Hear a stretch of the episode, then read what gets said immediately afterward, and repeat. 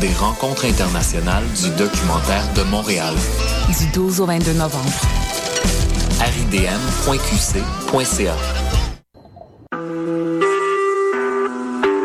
Vous écoutez Choc pour sortir des ondes.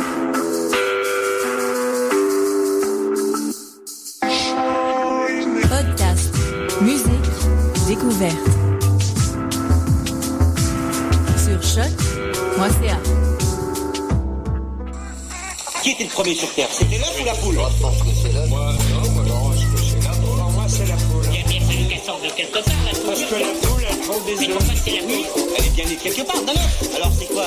C'est l'œuf ou la poule? L'œuf ou la poule Bonsoir à toutes et à tous, vous écoutez L'œuf ou la poule, l'émission de culture scientifique sur choc.ca, la radio web de l'UCAM, avec Karine Mona, bonsoir Karine. Bonsoir Damien. Et Damien Grapton. En direct ce soir, nous retrouverons les chroniques d'Élise Caron-Baudouin, bonsoir Élise. Bonsoir, bonsoir. Et Tristan Lamour. Coucou Tristan. Bonsoir. Notre invitée cette semaine sera Léa Lena Hubner, qui est étudiante au doctorat en communication à l'UCAM. Elle s'intéresse au rôle de l'Internet dans les débats publics et la démocratie. On va parler donc de sciences de la communication. Et comme on l'a écrit dans notre descriptif sur le site de l'agence Science Presse vendredi dernier, communiquer la science est un art et l'art de communiquer est aussi une science. C'est ce qu'on va voir ce soir. Au sommaire de cette émission, donc, la chronique Environnement et toxicologie d'Élise, qui nous présente le, document le documentaire Fracture Land, sorti le 28 avril au Canada, qui sera présenté prochainement sur CBC Documentary. Ce film retrace le combat de Caleb Ben, un avocat autochtone qui lutte contre la fracturation hydraulique dans le nord de la Colombie-Britannique. Donc notre invitée, Lena Hubner, étudiante au doctorat en communication, va nous raconter son projet de maîtrise. Quelle euh, utilisation fait-on de Facebook en politique? Et plus exactement, comment les citoyennes et les citoyens et les partis politiques en campagne interagissent tous ensemble euh, sur ce média socio-numérique. Nous reviendrons donc sur l'usage de ces médias, dans les dernières élections fédérales canadiennes, dont les résultats sont tombés il n'y a pas très longtemps, le 19 octobre dernier. En fin d'émission, on va retrouver Tristan Lamour, qui réalise sa chronique Science et littérature. Il nous parlera cette semaine du sexe des cerveaux, avec le livre Cerveau, hormones et sexe, des différences en question, publié par Louise Cossette, qui est professeure au département de psychologie de l'UCAM. Et évidemment, comme chaque deux semaines, Karine, tu termineras avec l'agenda scientifique des deux prochaines semaines, avec des sorties scientifiques évidemment, qui seront originales et abordables, on espère. Et on commence tout de suite avec la chronique d'Élise. Bonsoir Élise, à mon tour. Donc aujourd'hui dans ta chronique Toxicologie environnement, comme vient de le dire Damien, tu nous parleras d'un documentaire qui sera présenté euh, ce mois-ci. Mais alors peut-être avant de commencer, je pense qu'il y a une petite histoire, avant, avant que je relaisse le micro à, Damien pour les questions. Il y a une petite histoire, euh, comment tu as rencontré euh, Caleb? On t'écoute. Oui, donc euh, en fait, on, s'est rencontrés lors du congrès annuel de la Société canadienne de toxicologie en décembre dernier à Ottawa, où il a fait une, une conférence qui a vraiment fait un malheur, qui parlait euh, de, du point de vue en fait des Premières Nations sur la fracturation hydraulique et le rôle potentiel des gens en toxicologie euh, dans la problématique et dans un effort de, réconciliation euh, entourant tout ça. Parfait. Et ben donc c'est parti, on va te laisser la parole pour nous présenter ce documentaire qui traite de la fracturation hydraulique dans le nord de la Colombie-Britannique. Oui, donc euh, ce soir, je m'improvise un petit peu euh, critique de cinéma euh, pour vous parler de ce documentaire-là qui s'appelle Fractured Land.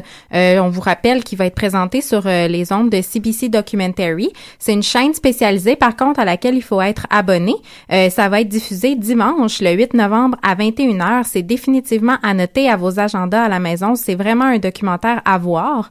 Donc, les réalisateurs du, du film Fractured Land sont Fiona Rayer et Damien Gillis. Ils ont suivi, en fait, pendant quatre ans, un jeune avocat autochtone de la nation d'Aînés, euh, Caleb Bain, dans sa lutte pour protéger son peuple et son territoire dans une des régions du globe où la fracturation hydraulique est la plus importante. Alors tu vas commencer peut-être par nous rappeler ce que c'est un petit peu la fracturation hydraulique. Oui, on a eu une émission là-dessus il y a quelques temps avec euh, Jean-Patrick Toussaint, mais un petit refresh, ça fait toujours du bien.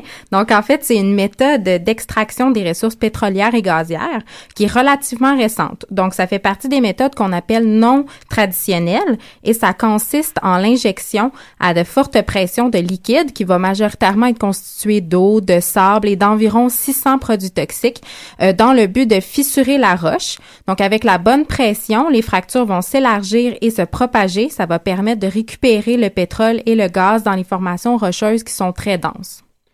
Alors avec 600 produits toxiques euh, dissous dans cette eau, j'imagine que ça va créer des tensions un petit peu avec les communautés autochtones aux alentours de ces lieux de fracturation. Exactement. Euh, et ce sont en fait ces conflits et le sentiment souvent d'impuissance des communautés autochtones face à la très grosse industrie pétrolière et gazière qui ont motivé euh, Caleb à faire ses études de droit.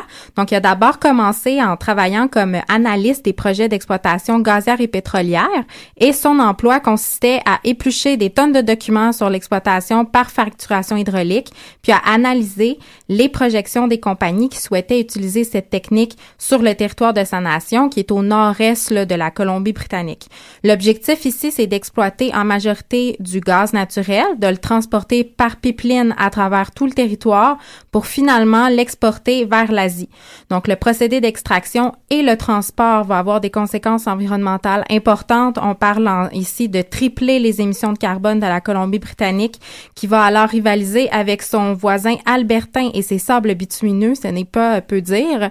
Et euh, donc, dans le cadre de ce travail-là, Caleb a réussi à retarder plusieurs projets, mais malheureusement, aucun n'a été annulé suite à ses interventions.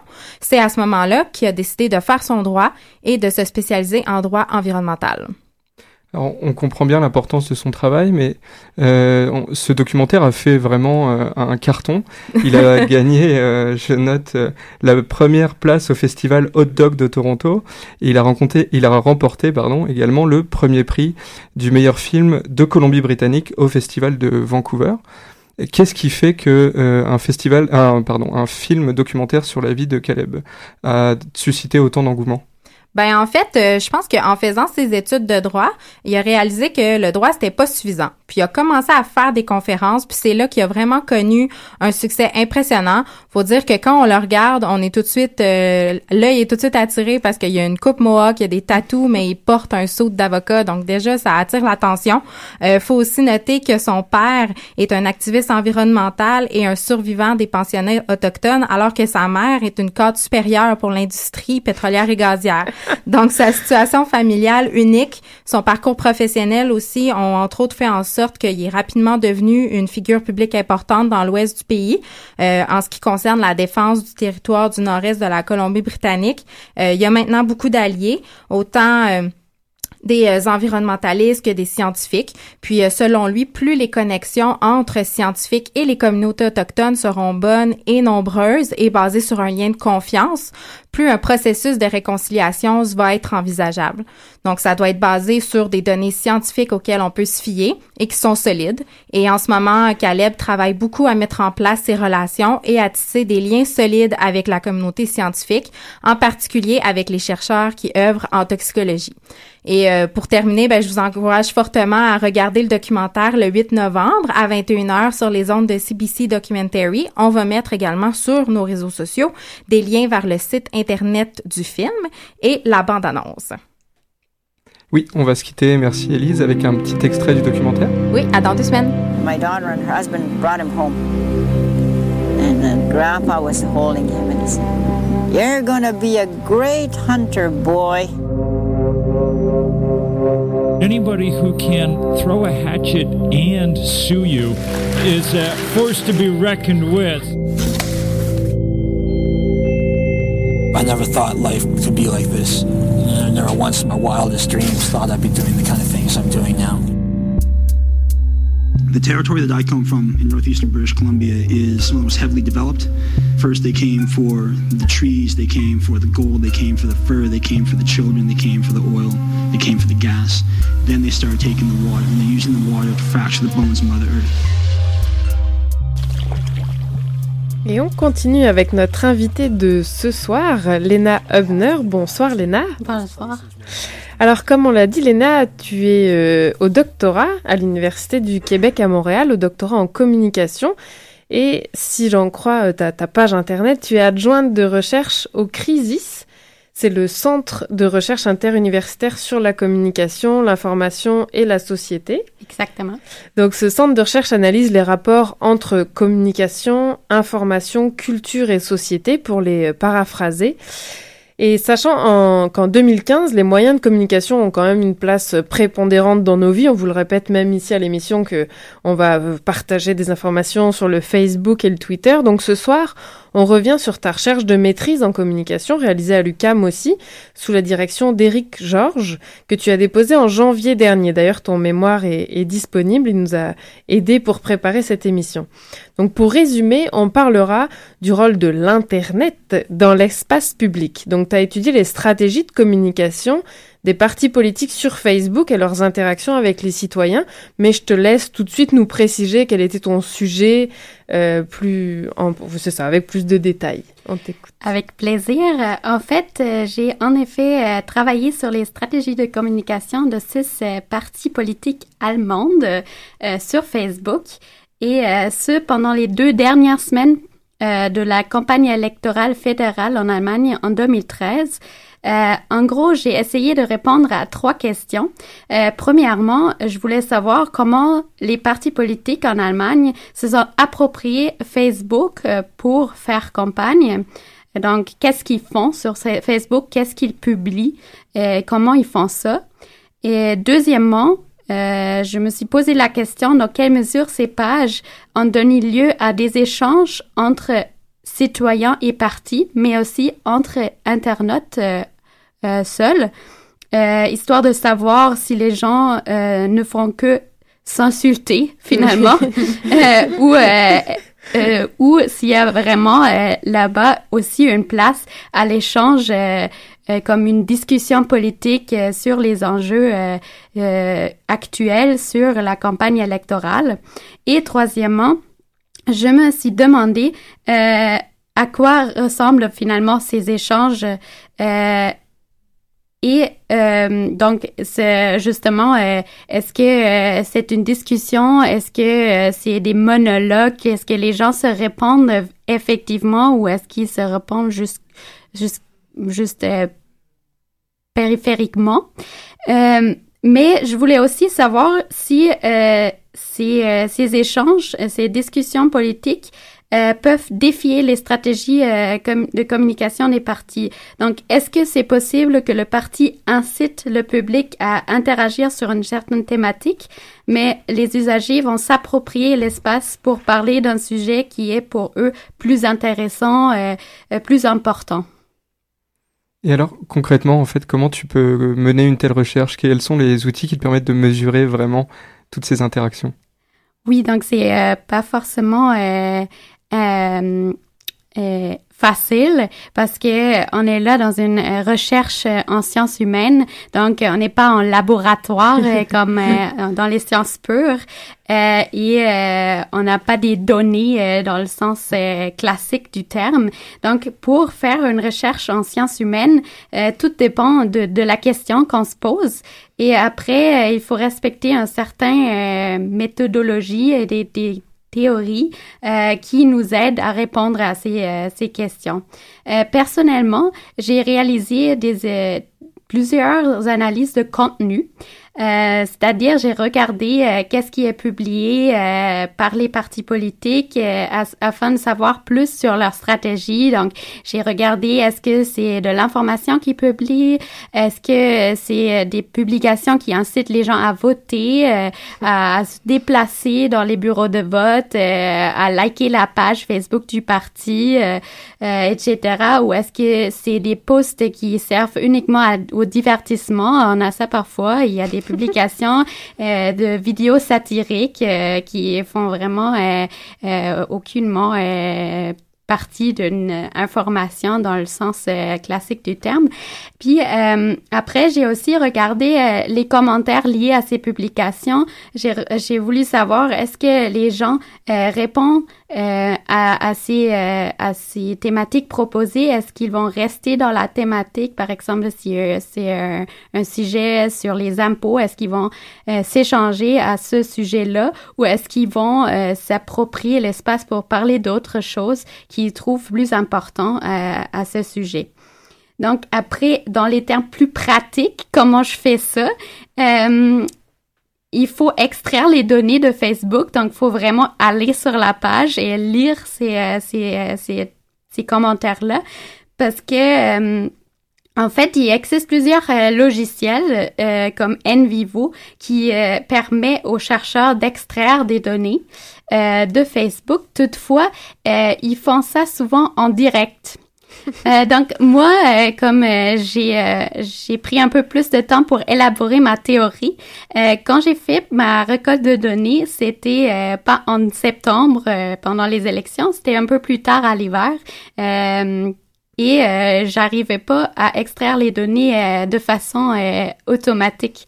Donc, j'étais un peu découragée, mais finalement, j'ai vraiment euh, fait des copies-collages dans un fichier Excel par, pendant des semaines pour extraire mes données. Puis après, je l'ai, euh, j'ai utilisé euh, ma grille d'analyse pour analyser tout ça à la main. D'accord. Et une de tes euh, conclusions, c'était que les partis politiques utilisent finalement plutôt Facebook pour diffuser leur point de vue, pour mobiliser leurs électeurs et leurs électrices, mais ils exploitent pas les, les possibilités, les capacités interactives qu'offre euh, Facebook.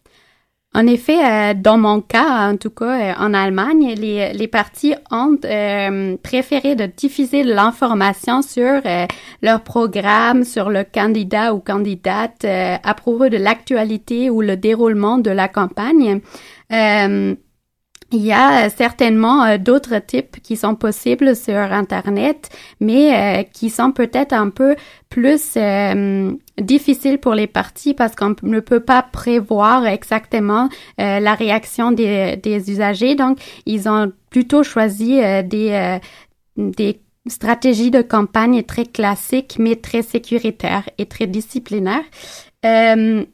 Donc, on a par exemple sur les pages des Verts, on a trouvé plus d'interactions. Les, ils ont même poser des questions ouvertes euh, et euh, l'animateur de communauté euh, de ces pages-là a même interagi parfois avec les usagers en leur donnant euh, de l'information supplémentaire. Donc, il, il, a renvoyé aux pages web pour avoir plus d'informations sur une thématique précise ou etc. Mais euh, on connaît par exemple aux États-Unis des, des, tactiques beaucoup plus euh, élaborées et sophistiquées. Les recherches à l'international ont tendance à dire que la diffusion d'informations, c'est un peu le, le euh, c'est vieux de faire ça, c'est plus à la mode. En plus, les, les partis politiques qui font maintenant euh, des, euh, des tactiques plus comment dire plus sophistiquées en effet qui qui vise vraiment la mobilisation euh, au vote, euh, c'est-à-dire en fait il, il extrait très, ils vont extraire beaucoup de données numériques euh, des usagers mm. pour en fait les corréler avec d'autres données qu'ils ont qu'ils ont des électeurs, donc les listes d'électeurs, des, des contextes sociodémographiques, etc., pour envoyer des messages ciblés très, très, très individuellement essayent de séduire leurs euh, électeurs finalement. Oui. Alors justement, les électeurs, tu nous, tu nous disais dans ton travail qu'ils arrivent à se réapproprier Facebook à leur fin et qu'ils l'utilisent euh, euh, en le détournant de l'intérêt premier des partis politiques. Comment est-ce qu'ils font ça? Oui, euh, c'est sûr que les partis politiques essayent de contrôler leur message le plus possible et, et ce avec certains peut-être qu'avec des stratégies qu'on voit même pas, comme euh, je vous ai parlé des, des stratégies de corrélation d'algorithmes, etc., avec des publications promotionnelles où euh, on mm. paye Facebook pour mettre en valeur notre publication, etc.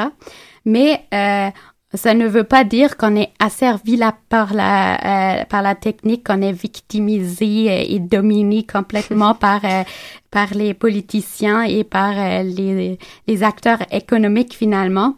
Mais on peut d'une certaine façon détourner ces effets parce qu'on on peut manifester notre critique qu'elle soit vue finalement ou pas, mais on peut aussi euh, contourner ces, euh, ces stratégies en, euh, en, en, manipulant dans un certain jusqu'à un certain point notre fil d'actualité. Donc, on, on, like certaines pages plus que d'autres, euh, on, bloque certains utilisateurs, on peut euh, faire en sorte que les publications d'une personne qui parle trop de politique, elle apparaît plus sur euh, mon fil de Facebook parce que là, il y a plein d'exemples de, de mimes, par exemple, qui, qui montrent qu'il y a beaucoup de personnes qui, qui aiment pas du tout ça que les gens discutent de politique en ligne ils aimeraient ça avoir un Facebook sans politique, tandis que d'autres, euh, c'est tout le contraire. Ouais.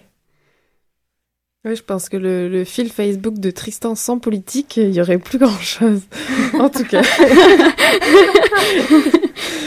Donc, euh, oui, j'allais dire quels sont les, les modes d'expression. Ça, c'était marrant au début, tu as commencé à dire que certains pouvaient euh, s'insulter ou autre. Donc, quels sont les modes d'expression de ces citoyens, citoyennes internautes sur, euh, sur Facebook? Quel type de débat, quel type de discours ils utilisent?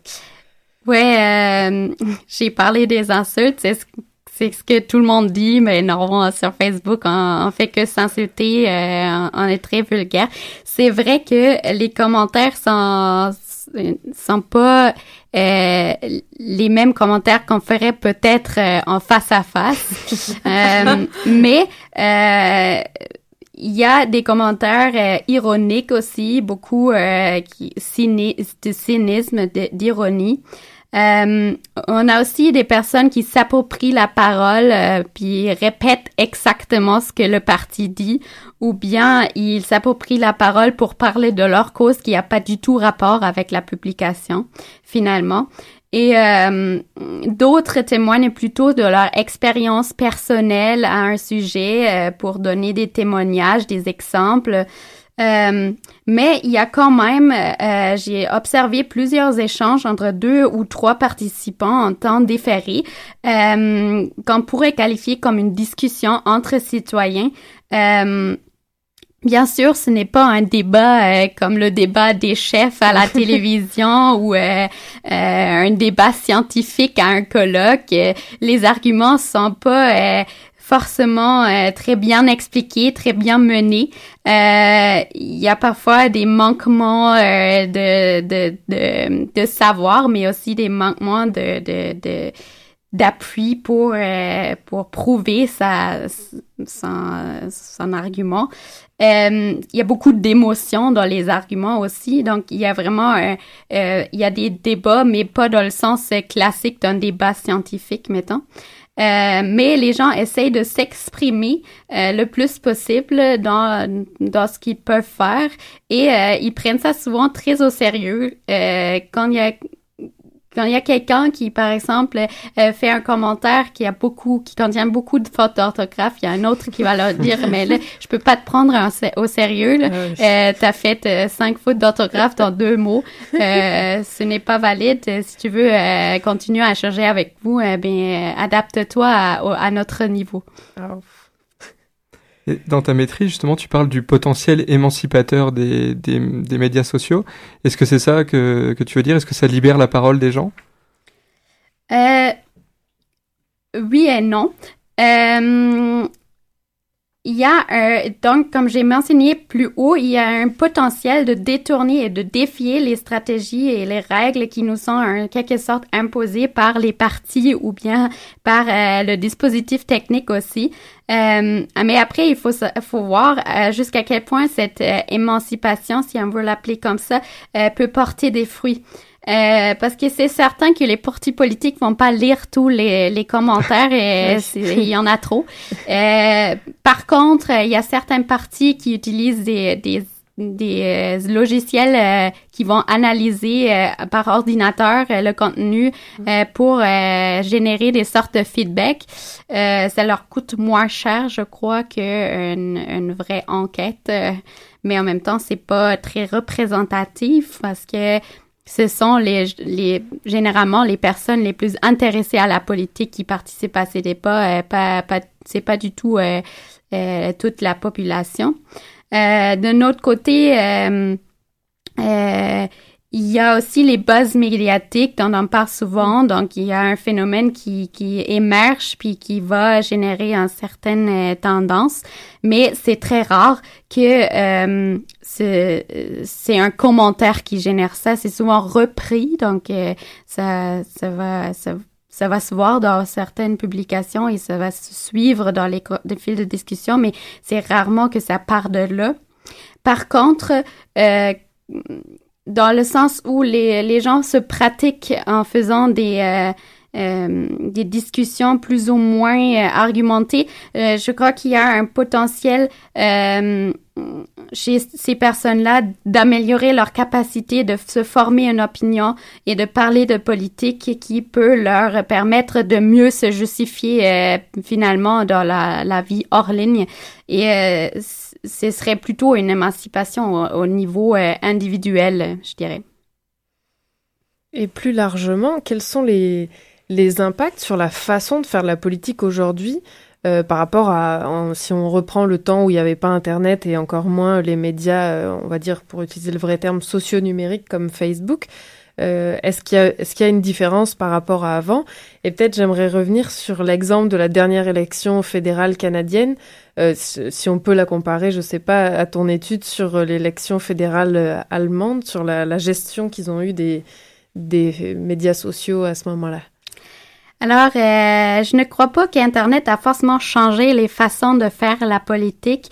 Euh, euh, tandis que les premières études, en fait, qui sont sorties dans les années 2000 euh, sur les réseaux numériques, comme aussi les études euh, dans les années 90 sur Internet, et ils ont prôné vraiment, c'était très optimiste, ils, ils parlaient d'une révolution de la politique qui va devenir plus démocratique parce qu'on va enfin pouvoir parler directement aux, aux représentés et on va trouver le remède à la crise de la représentativité euh, pour remotiver les jeunes apathiques à, aller voter, ça va être magnifique. Mais finalement, euh, les recherches empiristes ont très vite rebalancé euh, cet optimisme euh, pour en fait euh, dire finalement que euh, ce sont bien d'autres facteurs qui influencent, nos façons de faire la politique, comme euh, la globalisation, euh, euh, euh le capitalisme, les, les acteurs économiques qui sont impliqués dans, dans la politique, etc. Puis Internet, en fait, il fournit un moyen supplémentaire pour diffuser de l'information, pour avoir un autre média finalement pour se placer euh, ses idées euh, politiques. Et euh, justement, comme j'ai dit, il y a des, il y a des manières qui sont plus en fait, qui génèrent moins de coûts pour cibler les gens euh, pour euh, euh, surligner la personnalité d'un candidat euh, ou euh, pour justement placer du negative campaigning comme on connaît des États-Unis. Donc pour vraiment attaquer l'autre candidat au lieu de souligner les, les avantages de de, de vraiment euh, voter pour le parti lui-même. On a vu ça beaucoup avec Harper.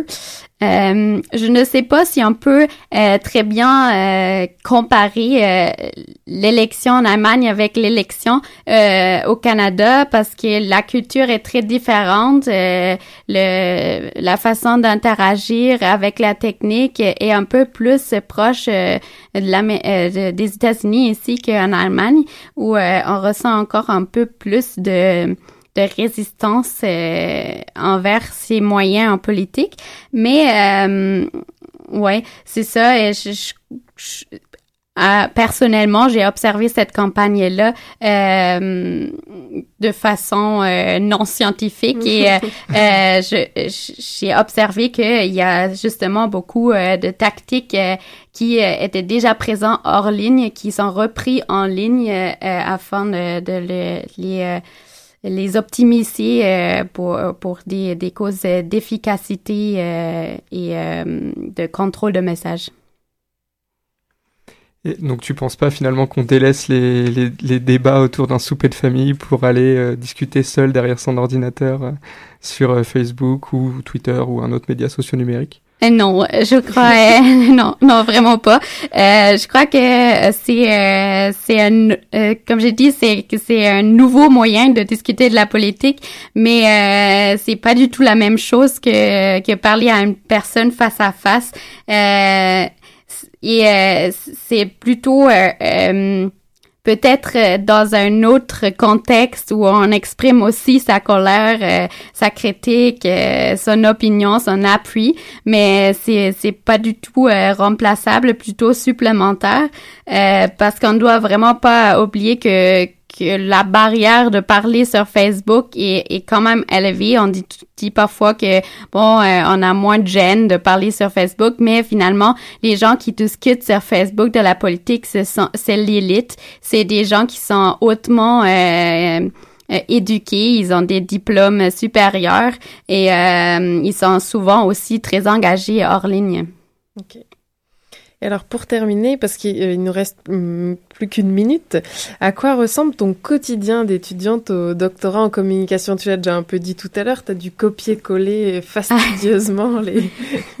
Ben, en fait, c'est, très di- différent mon quotidien. Donc, euh, comme tu as dit au début, je fais partie d'un centre de recherche, c'est-à-dire que je bénéficie en fait d'un bureau à l'UQAM. Donc, euh, je peux faire mon petit horaire 5 à 7, euh, 5 à 7, euh, 9 à 7, avec des 5 à 7 parfois. Mais Mais, à 5 heures du euh, matin, tu voulais dire. Justement.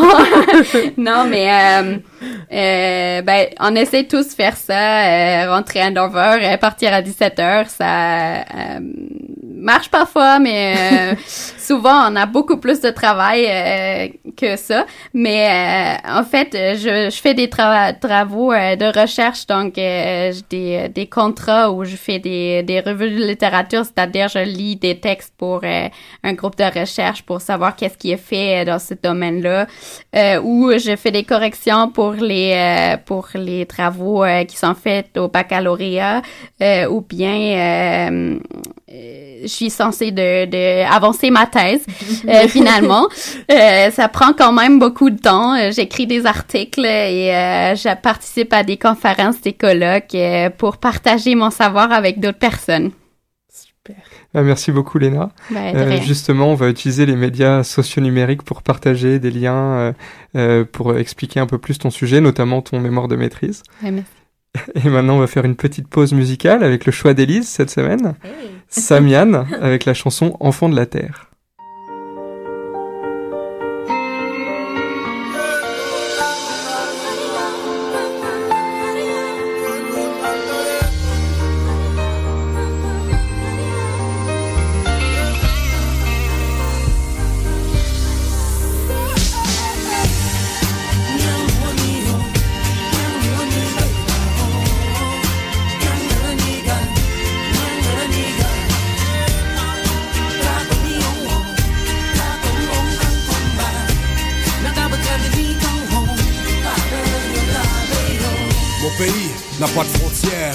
Je suis un enfant de la terre. Sur la terre sacrée, on a marché pieds nus. Au fil des 16, on a compté les lunes. On a su lire le ciel en guise de boussole, à qui le respect, car l'homme n'est pas seul.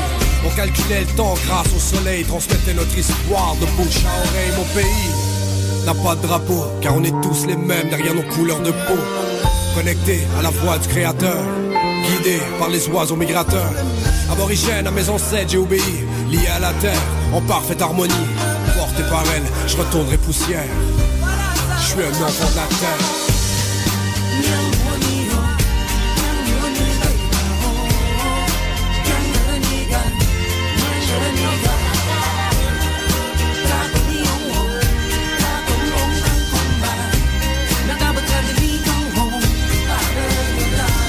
Une mère nourricière, porteuse de vie, des forêts en guise de pharmacie.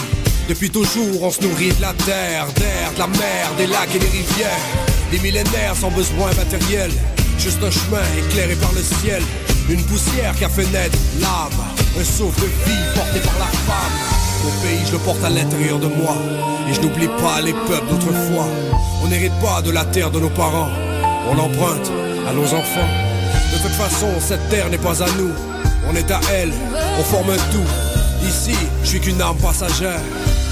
Je suis un enfant de la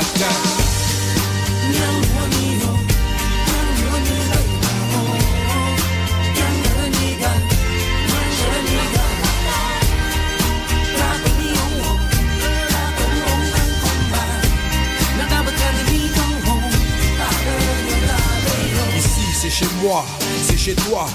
Tout ce qui compte, c'est de savoir où l'on va. Un cycle de vie toujours en mouvement.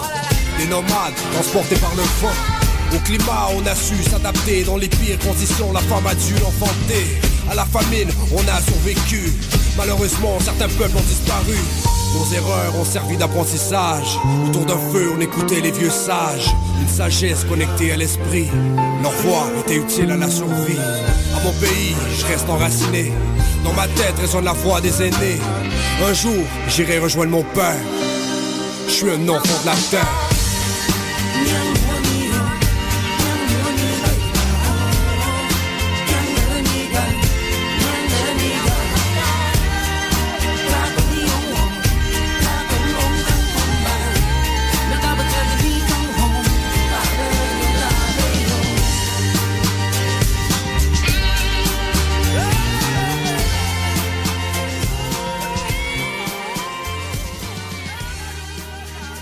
Vous êtes toujours à l'écoute de l'œuf ou la poule, l'émission de vulgarisation scientifique sur choc.ca, la radio web de l'UCAM, avec Karine Mona, moi-même et Damien Grapton à l'animation.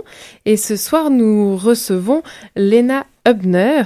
Donc vous pouvez réécouter, ça y est, l'entrevue est terminée, mais vous pouvez réécouter après l'émission en podcast. Mais là, tout de suite, on continue avec la chronique Sciences et littérature de Tristan Lamour. Donc Tristan, tu as lu Cerveau, hormones et sexe, des différences en question. Pour la petite histoire, là aussi, tu as découvert ce livre lors du cours Féminisme et antiféminisme, où l'auteur Louise Cossette, professeure au département de psychologie de l'UCAM, est venue vous le présenter. Le cerveau a-t-il un sexe? Tristan, on t'écoute. Pauvre de vous.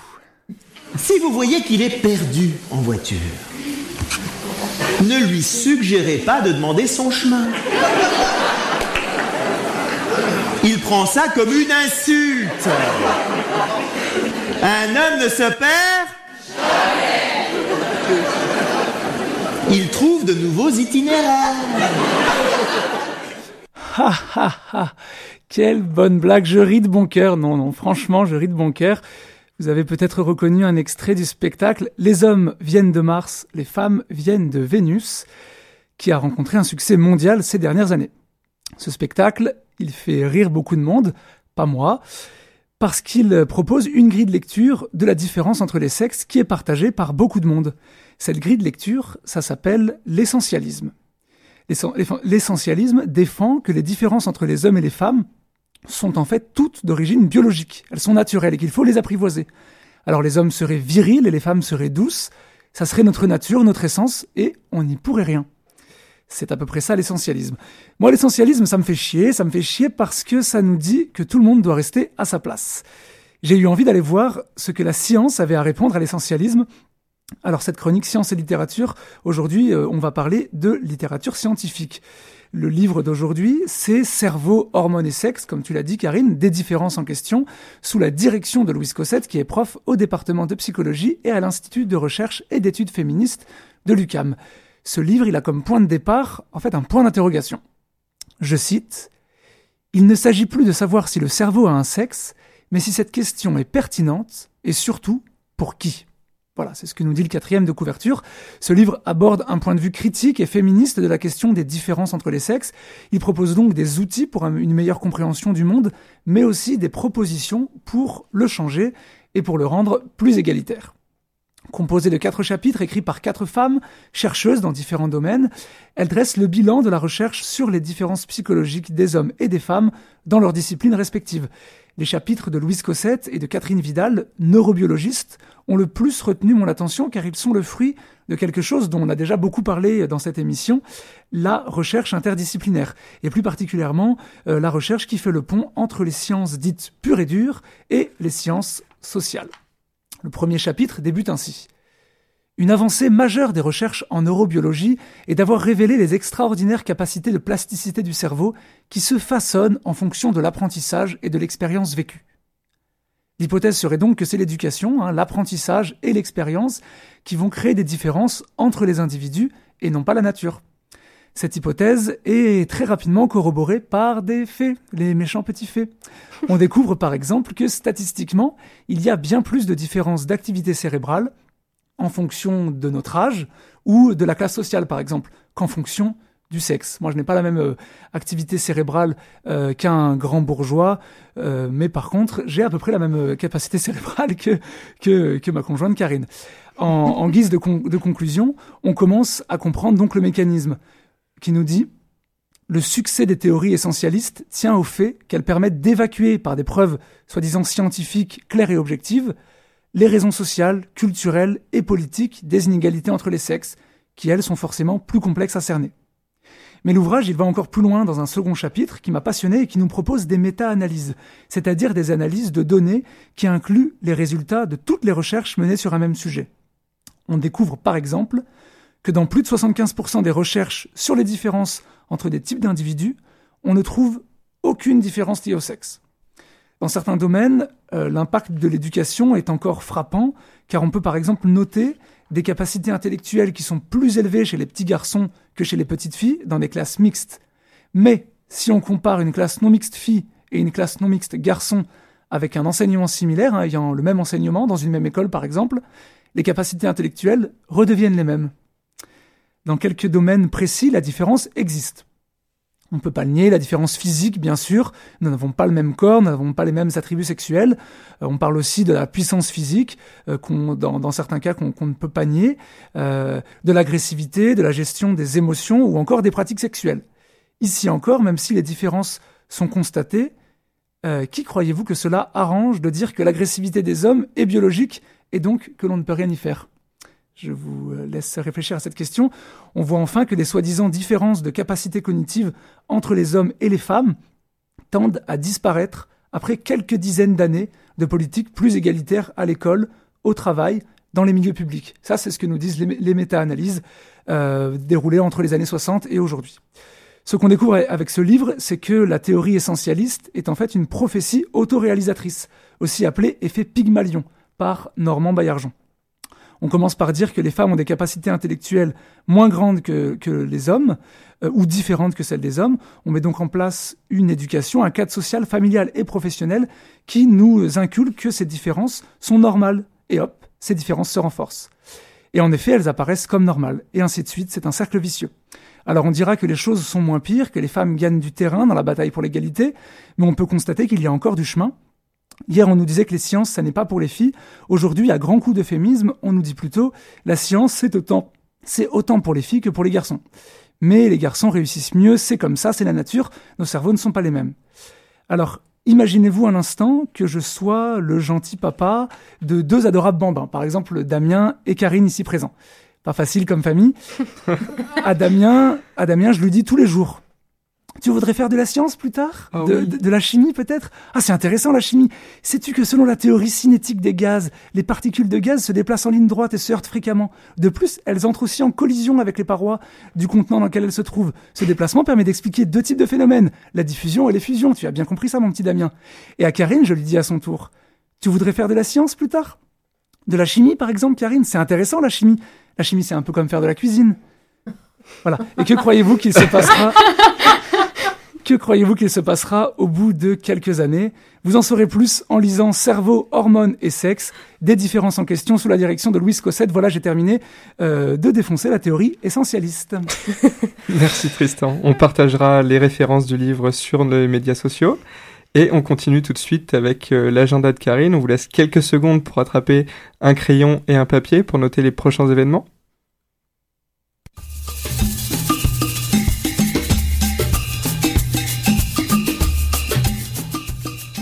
Eh oui, Damien, on commence avec mardi soir, mardi 3 novembre, avec une conférence intitulée Imiter la nature pour concevoir notre futur. Donc il s'agit de biomimétisme à la Maison du développement durable ce mardi 3 novembre. Et alors jeudi, vous pouvez faire deux soirées en une. On commence à l'UDEM avec un 4 à 6, avec un vin et fromage gratuit et une série de petites conférences sur la musique et la santé mentale. Donc on y parlera de musicothérapie, neuropsychologie, et psychiatrie. Et le même soir, vous filez à l'autre bout de la ville à Hochelaga, à la Maison de la Culture, et on a le cabaret scientifique désormais traditionnel du 24 heures des sciences, euh, organisé par Sciences pour tous, consacré cette semaine aux oiseaux de proie. Et je fais vite parce que l'heure tourne. Le mardi 10 novembre à 19h à la Grande Bibliothèque, une conférence de Steven Guilbeault qui n'est plus à présenter, le président d'Équiterre. Et pour finir, c'est la quinzaine de sciences du collège Montmorency à Laval jusqu'au 17 novembre. Je vous conseille de regarder leur programmation. Ils ont moult activités. Bien, merci Karine. Avant de nous quitter, il nous reste à remercier notre invitée, Léna Evener. Merci. Élise également pour ta chronique. Merci. Merci Tristan d'avoir dépassé ton temps. Merci. Et on se retrouve dans deux semaines. Merci, bonne soirée.